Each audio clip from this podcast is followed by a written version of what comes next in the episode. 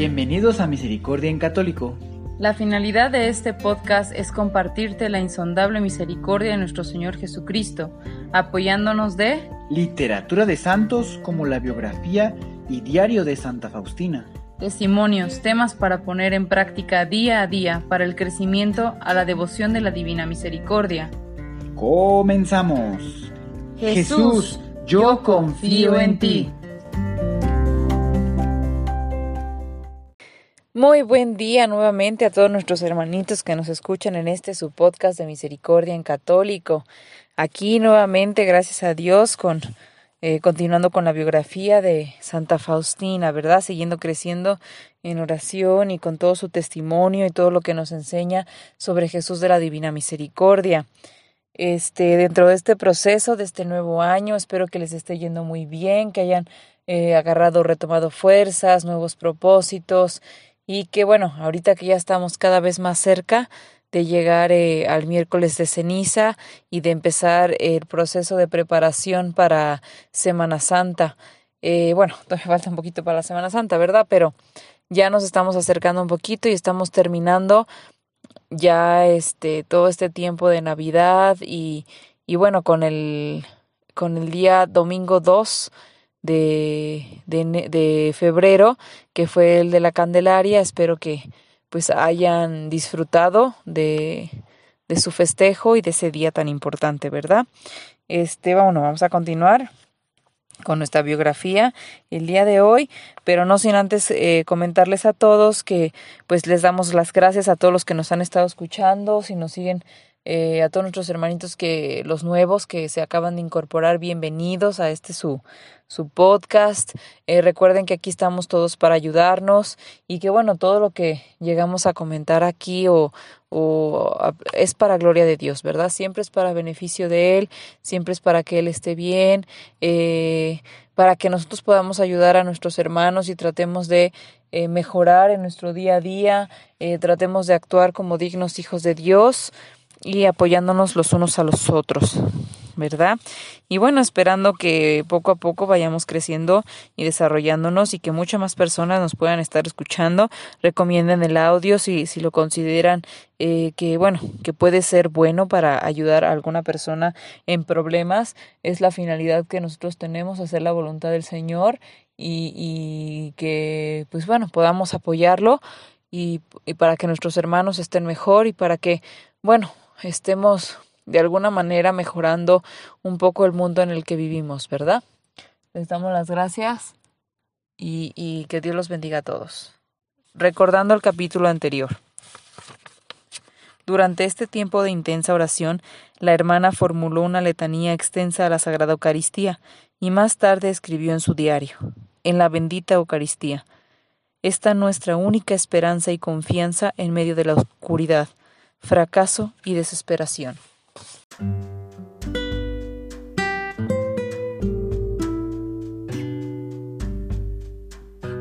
Los años de servicio en Vilnius, 1933-1936. La secretaria y apóstol del Señor. En diciembre, la madre Borgia Ticci reemplazó a la madre Irene como superiora de la casa de Vilnius. En enero 4 de 1935, la madre Borgia llevó a cabo el primer capítulo de la casa. Un capítulo era el reunirse con todas las hermanas del convento para recibir de la superiora una pequeña exhortación y observaciones concernientes al seguimiento de las reglas. En su exhortación de aquel día la Madre Borgia puntualizó la necesidad de la vida en fe y fidelidad en las pequeñas cosas.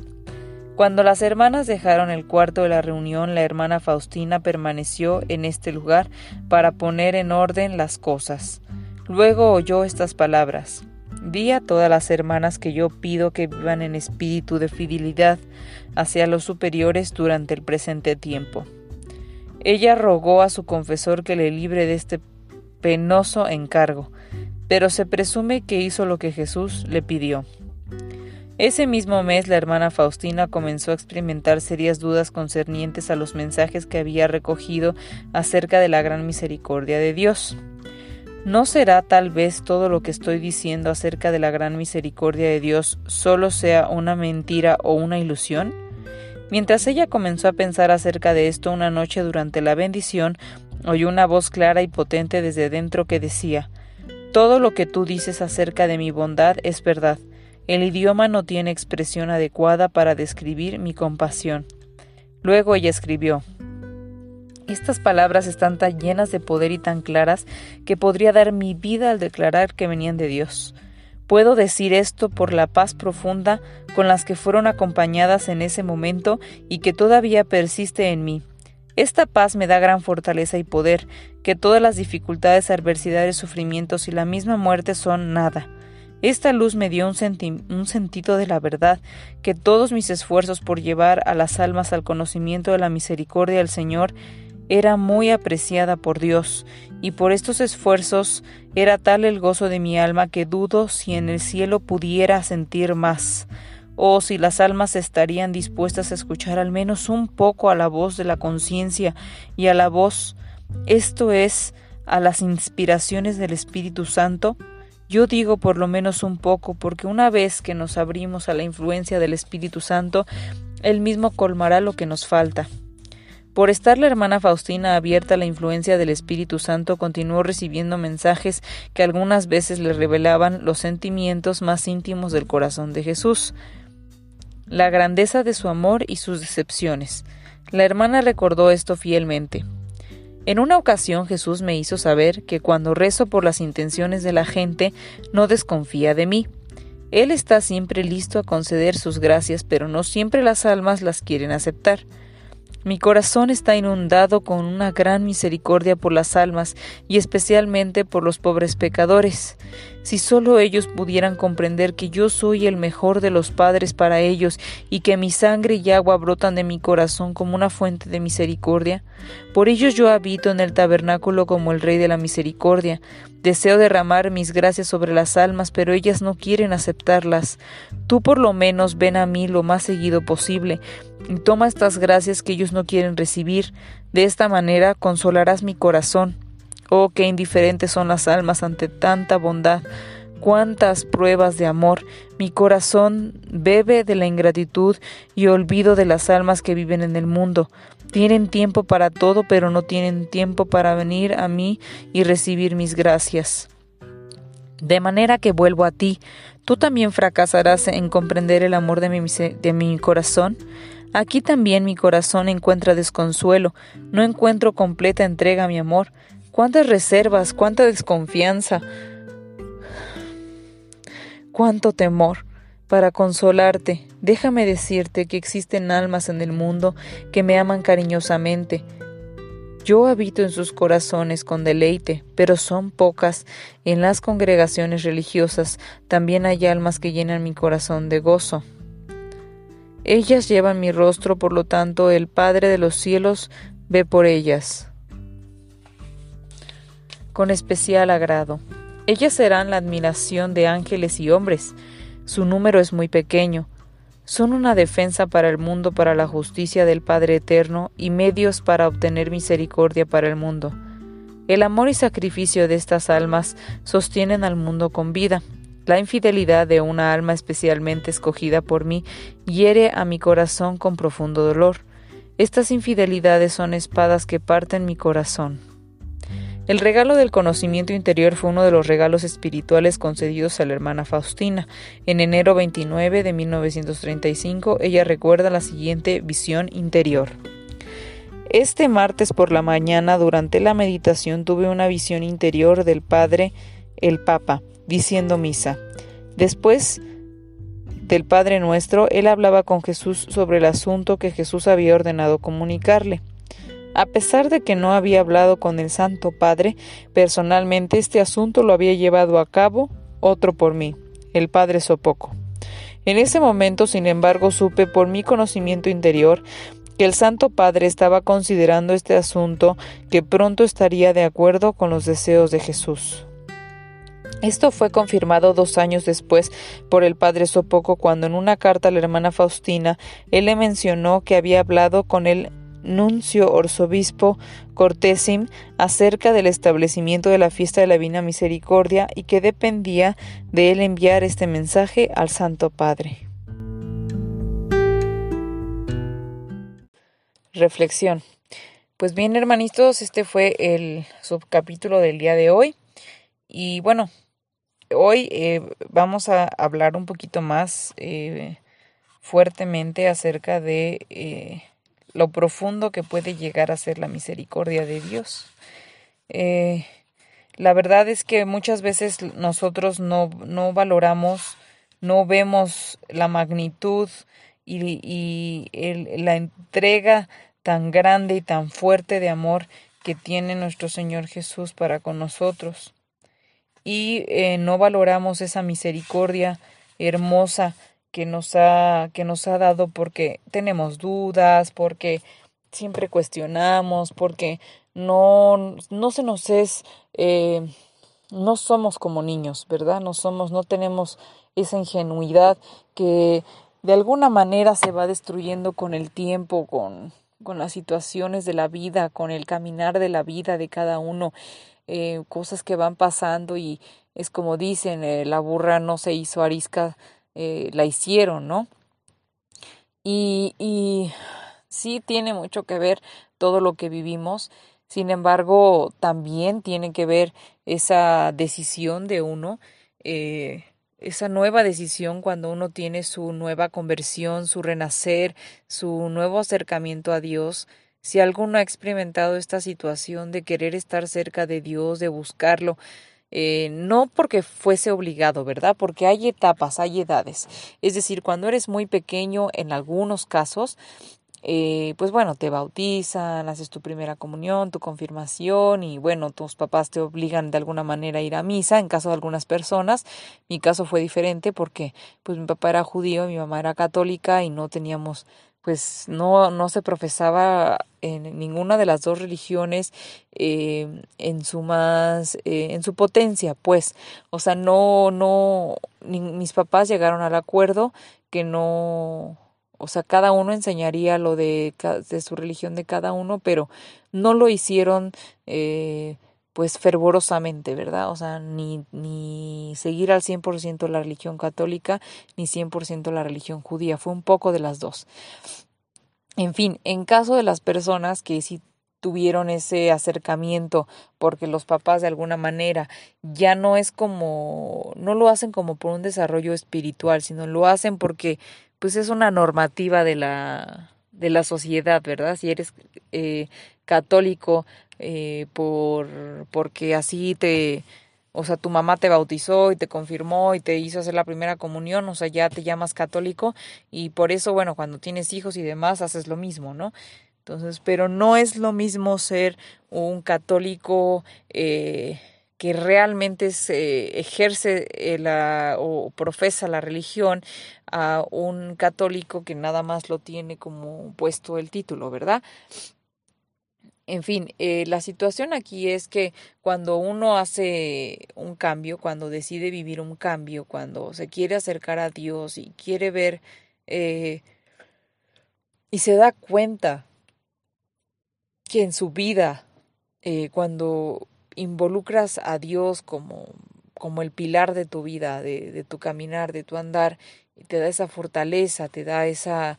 Eh, es como, como, como si fuera tu bastón para ir caminando por la vida y te agarras ahí, te aferras a él y todo, todo es para él y, y, y, lo involucras en cada acción de tu vida, te das cuenta que todo resulta positivo.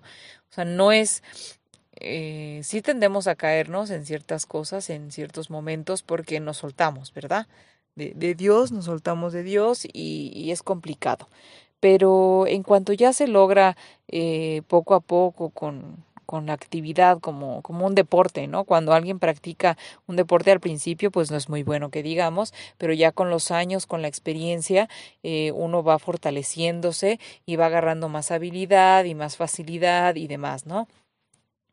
Entonces, eh, cuando vas acercándote más a Dios y vas trabajando en este acercamiento de Dios y, y vas eh, pues encontrándote, porque Dios te va acomodando, aunque no se pueda ver eh, físicamente, te va acomodando personas, personajes en tu vida que van asesorándote, guiándote para ir mejorando, ¿verdad? Para ir eh, avanzando en este proceso espiritual, en este crecimiento espiritual y, y bueno, en ese amor, ¿verdad? Que se ocupa ese amor ciego y esa fe ciega a Dios es aquí a donde entra un poco la de, lo de la misericordia. Va a haber un tema muy específico eh, sobre eh, el alma pecadora y la misericordia que espero les guste mucho. Escúchenlo, va a complementar un poco esto que, que se está viendo en este audio, ¿verdad? Eh, Sor Faustina aquí en este episodio vuelve a tener cierta duda, ¿no? Si, si lo que está escuchando es está bien o, tiene algo que no, no, no va, ¿verdad? Y es, es normal, digo, nosotros somos personas humanas y mm, tememos de nuestra fragilidad y, y de no estar haciendo, cuando estás en este camino de Dios, temes no estar haciendo lo correcto o, o te das cuenta que realmente como si existe el demonio, existen ciertas eh, tentaciones y situaciones, pues te da de alguna manera cierto temor de equivocarte y de hacer las cosas que están mal, ¿verdad? Pero mm, poco a poco va uno con la con el desarrollo, la experiencia, el crecimiento, eh, vas dándote cuenta, eh, vas aprendiendo a discernir, ¿verdad? Aprendiendo a identificar eh, cuando realmente algo proviene del Señor, de Dios, y algo no. O sea, el resultado de entrada vamos a ir aprendiendo en base al error también, ¿no? Entonces, cometes sucede una situación, eh, tienes que tomar ciertas decisiones en su momento, eh, intentas ponerlo en manos de Dios, cuando el resultado no es muy positivo, pues realmente no tomamos una decisión adecuada porque eh, Dios todos los caminos que por los que nos manda o que las decisiones que nos hace tomar es para el bien, ¿verdad? Es para el bien de un alma. Ahora que no nos que no nos guste mucho a veces ese bien, pues es diferente, ¿verdad? Pero Dios siempre lo ve para el crecimiento de cada uno de nosotros y que nos mejore como persona. Es decir, si un niño te dice, mamá, no quiero ir a la escuela, tú sabes que pues el niño, por mucho que no quiere escuela, tiene que ir porque es algo que le va a beneficiar y le va a ayudar. Lo mismo con el Padre, con nuestro Padre, eh, el Rey del Universo, si te pone ciertas situaciones o circunstancias para que las vivas, es porque tienes que aprender algo que no estás queriendo aprender, ¿verdad? De una manera sencilla, ¿verdad? Eh, hasta hace poquito estaba un padre diciendo en una homilía, ¿verdad? Diciendo es que no aprendemos en, situaciones o problemas de una cabeza ajena, ¿no? Entonces, a veces pues hay que vivir nosotros esas experiencias para poderlas entender y comprender y poder ser empáticos con la situación.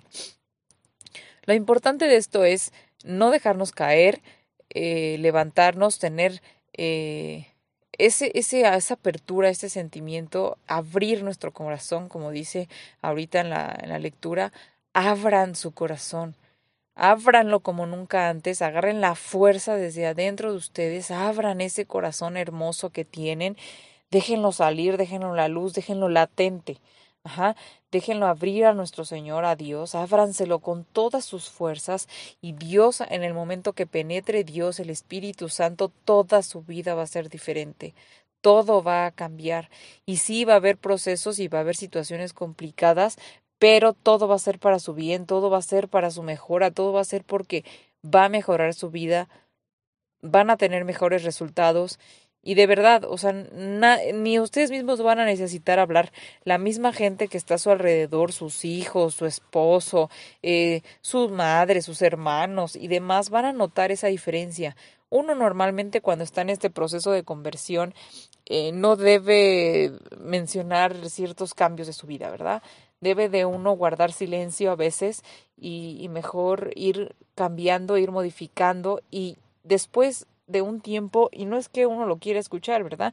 Pero cuando alguien comenta, ah, es que esta persona es muy amable, es muy respetuosa, y era esta persona y esto, pero ahora ha cambiado tanto, es tan diferente, cuando escuchas eso, de alguna manera te alienta y dices vas por el buen camino, ¿verdad? Porque no estás haciendo las cosas bien, estás haciendo las cosas con amor, pero sobre todo no desenfocarnos. Todo esto es por amor a Dios y porque Él dio su vida por nosotros y, la dio a pesar de saber todo lo que éramos y todo lo que somos y todo lo que pues en algún momento seremos. Sin embargo, Él ciegamente y con era tanto el amor que sentía por nosotros que que hasta en sus últimos momentos, sus últimos suspiros, eh, eh, fueron cosas hermosas para nosotros. O sea, no realmente lo dio absolutamente todo y por todos. Entonces, por el ladrón, por el asesino, por el violador, por el secuestrador, por todas aquellas personas que, que hacen cosas tan horribles, también la dio. Entonces, eh, sí es, es complejo algunas de las cosas que vivimos. Sin embargo, nosotros tenemos que ser eh, pues fuertes. Tenemos que luchar más ahora que los tiempos eh, futuros están cambiando tanto, están siendo pues un poquito más agresivos, están siendo menos sutiles con, con la humanidad, ya no hay tanto o sea, ya no hay tanta eh, humanidad, se está deshaciendo la humanidad por la intervención un poco también de la inteligencia artificial, ya todo se está haciendo muy mecánico, la gente ya no convive, se está perdiendo esa calidez humana. Entonces hay que nosotros que reforzar, porque no quiere decir que sea mala la tecnología, simplemente eh, la manera en que está creciendo y se está desarrollando está saliéndose de las manos porque la gente, la humanidad no estamos preparados para eh, dialogar con tanta evolución tan rápida, ¿no? Con tanta situación, sin perder esos objetivos, esos principios, esos valores y esa moral que, bueno, de alguna manera se iba formando de familia en familia gracias a la intercesión de Dios, ¿verdad? Entonces, más que nada, en este capítulo de la misericordia, Dios, mm, Dios abre su corazón latente, vivo, derramó su sangre y agua por todos los pecadores. Como siempre lo dijo en los, los han dicho en sus e, escritos los evangelistas, vengo por los pecadores, no por los que están sanos.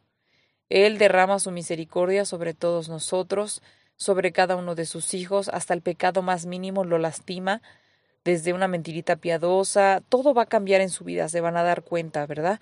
Desde su manera de expresarse, su, sus pequeñas eh, actitudes de cada día, eh, todo eso irá cambiando, irá modificando, porque se van a dar cuenta que hasta el más mínimo detalle, por más que uno diga, ah, eso solo es una mentirita piadosa, ah, eso solo fue un empujoncito, este tipo de actitudes van a ir cambiando porque se van a dar cuenta que hasta lo más mínimo puede lastimar a Dios.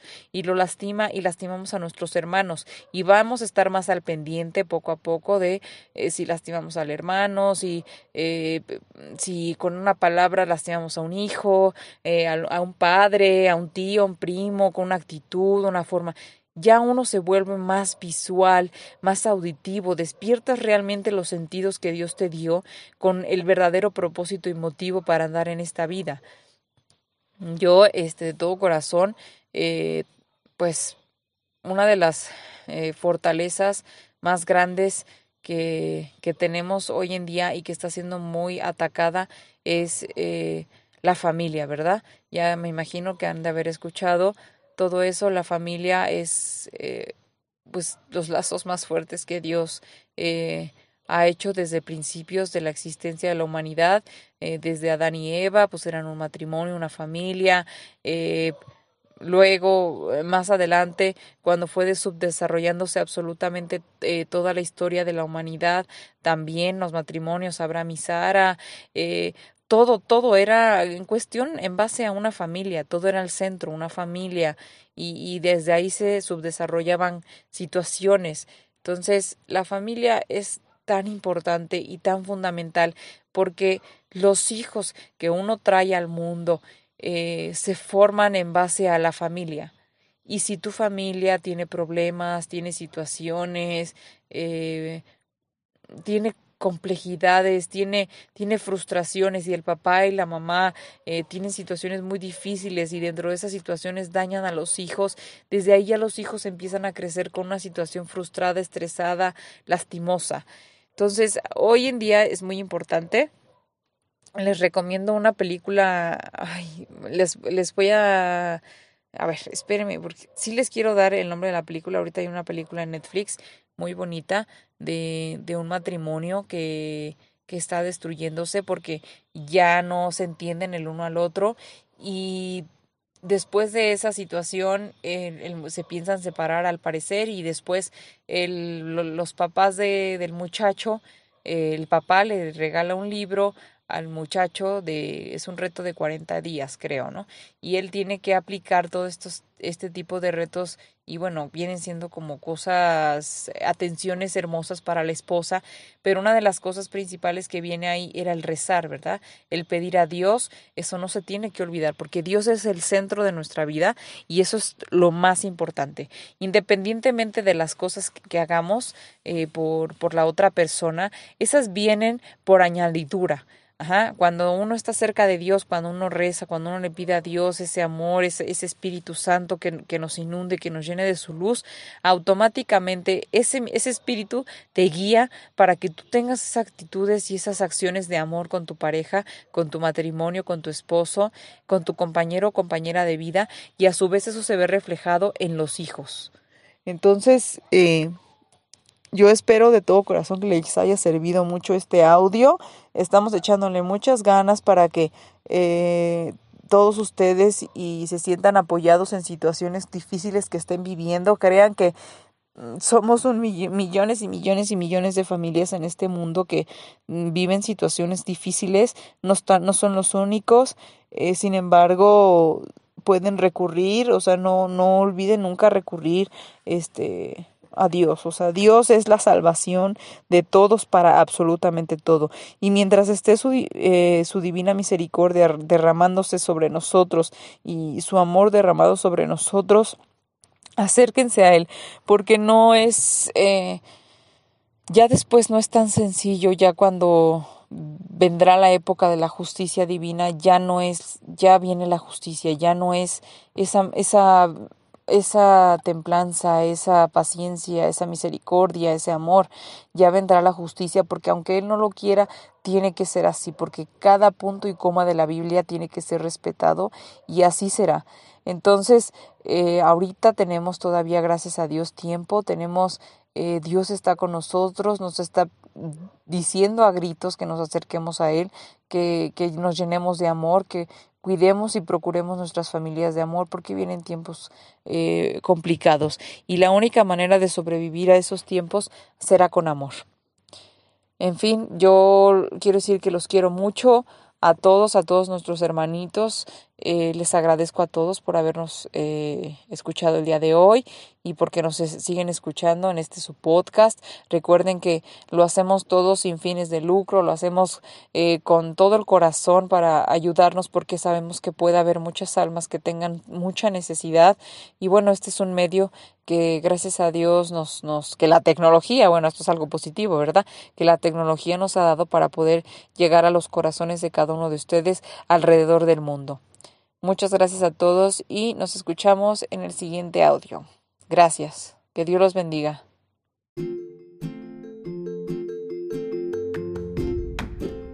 Si es la primera vez que escuchas nuestro podcast, te invitamos a que escuches el numeral 0,1,1, que habla sobre las temáticas que se desarrollan en este podcast y el lenguaje que hemos propuesto para identificar cada una de ellas, y así sea más fácil para ti escuchar las que más te agraden. Te dejamos el link del audio y la lista de las temáticas en la descripción que este audio tiene.